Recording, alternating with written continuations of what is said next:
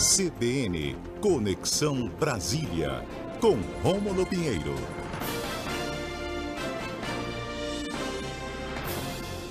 Rômulo Pinheiro, bom dia, bem-vindo. Bom dia, Tiane, bom dia a todos os ouvintes da Rádio CBN Amazônia Belém. Bom dia, Rômulo. Muito obrigada por estar com a gente em mais uma quarta-feira, trazendo aí a repercussão dos fatos. O que é notícia no Distrito Federal, ele traz para a gente. Rômulo, nosso tema de hoje, os novos critérios da prisão temporária definidos pelo Supremo Tribunal Federal. Comente para a gente. Pois é, Tatiane. A gente sempre, quando vem aqui com o nosso ouvinte, a gente busca as informações, geralmente a envolvimento em política e as questões no Supremo Tribunal Federal, no STJ. E nesse último sábado, houve um julgamento de uma questão muito importante que vai para além dessas questões meramente políticas. Questões que envolvem o dia a dia de muitas pessoas aqui no nosso país. Então, no Supremo Tribunal Federal, foi decidido agora no último sábado, regras mais rígidas para a decretação de prisões temporárias. São prisões, tipo de prisões provisórias, em que não se tem ainda o julgamento final no processo, para resumir para os nossos ouvintes. Isso por quê, Tatiane? Porque a situação é, dos presídios aqui no Brasil, é, todo mundo conhece a situação calamitosa que está. Ah, ah, essas prisões temporárias, elas são prazos muito é, rígidos, ou seja, cinco dias, prorrogável mais cinco, às vezes 30 mais 30, dependendo do tipo de crime.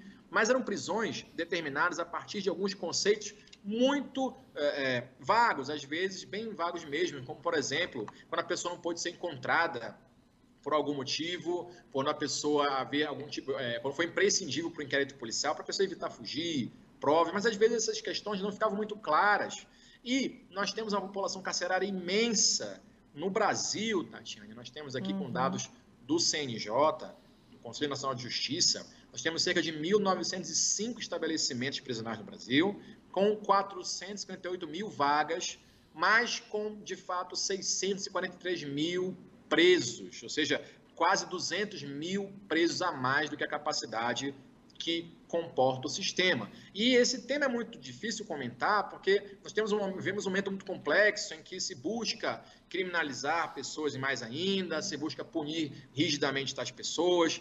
E quando se fala em regras mais rígidas para determinar a prisão de alguém, hoje em dia, sempre nós vamos estar diante de que pessoas que acham que estamos flexibilizando, estão ajudando aos supostos bandidos, né? Isso é uma questão, Tatiane, que é, é para quem realmente não se aprofundou no assunto, não conhece de fato a situação dos presídios no país. Até porque não é bom, é bom a gente não esquecer que essas pessoas, elas vão voltar à sociedade em algum momento.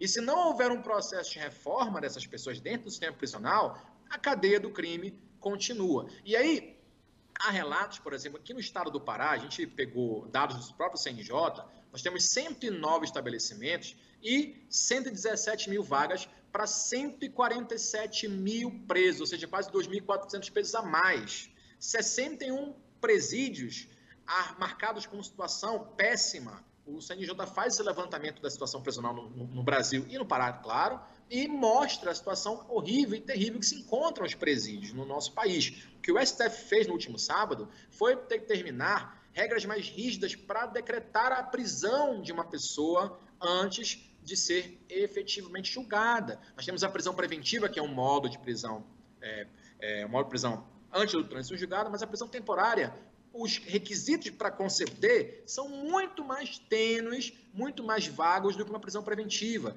E a gente está vendo casos e casos de pessoas que são presas injustamente. No último mês, nós tivemos aí, nas redes sociais, enfim, nas, nas mídias, se for conhecido o rapaz foi comprar um pão e foi preso.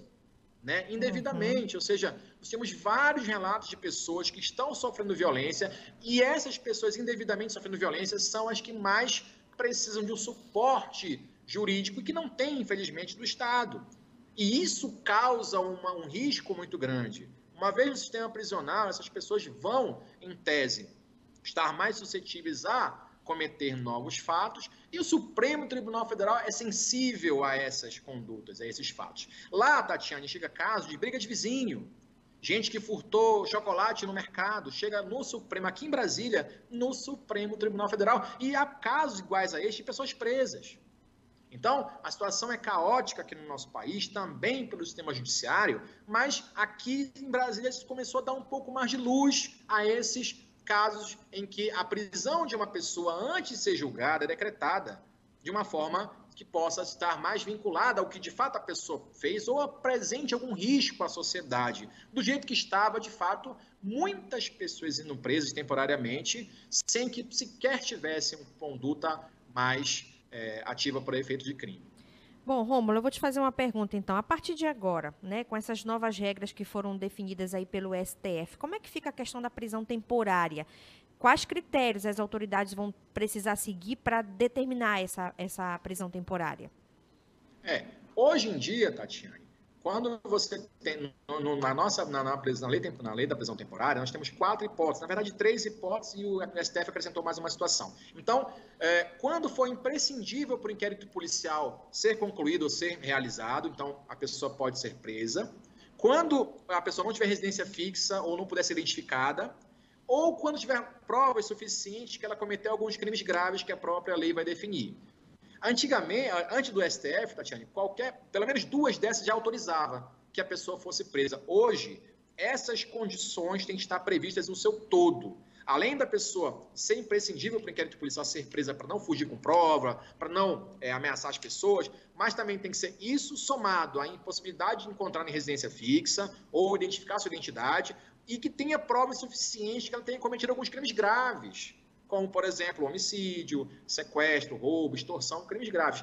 E que, acima de tudo, todas essas condições sejam atuais. Havia casos, Tatiana, de supostas situações dessas em que o crime teria sido cometido em 2016 e a pessoa foi presa hoje.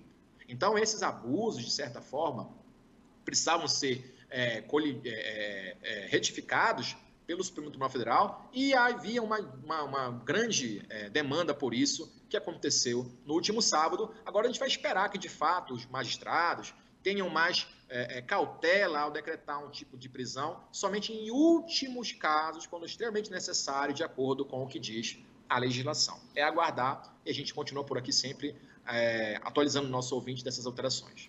Muito obrigada, Rômulo Pinheiro, direto de Brasília, com o tema hoje da coluna Conexão Brasília, atualizando aí sobre esse debate, essas regras que foram definidas pelo Supremo Tribunal Federal em relação à prisão ah, aqui no nosso país. Muito obrigada, é, Rômulo. Aproveito também para compartilhar contigo, e a gente tem falado isso na nossa programação, que todos vocês colunistas estão com uma playlist lá do nosso canal no youtube.com.br CBN Amazônia.